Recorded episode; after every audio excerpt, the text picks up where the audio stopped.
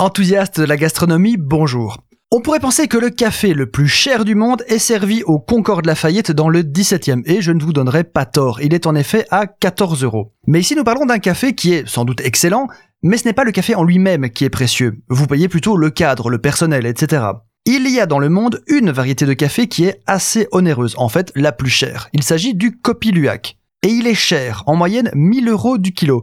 Cher non pas à cause du cadre ou du personnel ou parce qu'il est dans le 17e, non non non, il est cher parce qu'on l'extrait des excréments d'un putois. Le café est une boisson très populaire que l'on fabrique à partir des graines de caféier. Pour faire du café, il faut d'abord cueillir ces graines, et mais à ce moment-là, vous ne savez pas faire grand-chose avec. Les grains sont verts et sans vraiment de goût.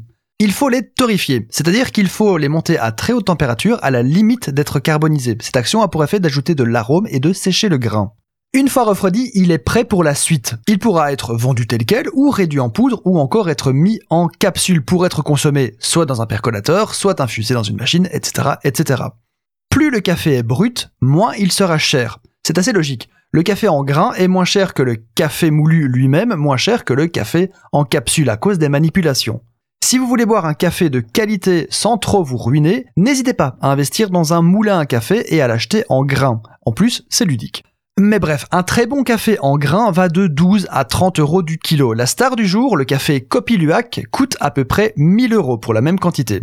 La raison à cela Rareté et manipulation. Le luwak est une espèce de civette indonésienne. Dit comme ça, on dirait une insulte. Une civette est un petit mammifère. On pourrait le comparer à une belette ou un furet, mais en version longue, 50 cm de long en moyenne.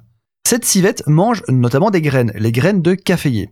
Ces graines, elle va les digérer, ce qui va permettre un début de fermentation. La civette va alors naturellement rendre les graines à la nature, si vous voyez ce que je veux dire, et c'est alors que la main de l'homme arrive pour récolter les excréments, les laver, les sécher et légèrement les torréfier pour en faire du café.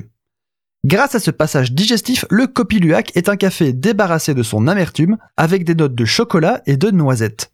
Malheureusement, au détriment de son goût et sans surprise, ce café est une ruine écologique car les civettes sont capturées et tenues en captivité pour être nourries de graines de café et ainsi augmenter la production, au détriment de la qualité de vie des civettes. Un café très bon donc, sans aucun doute, mais à quel prix?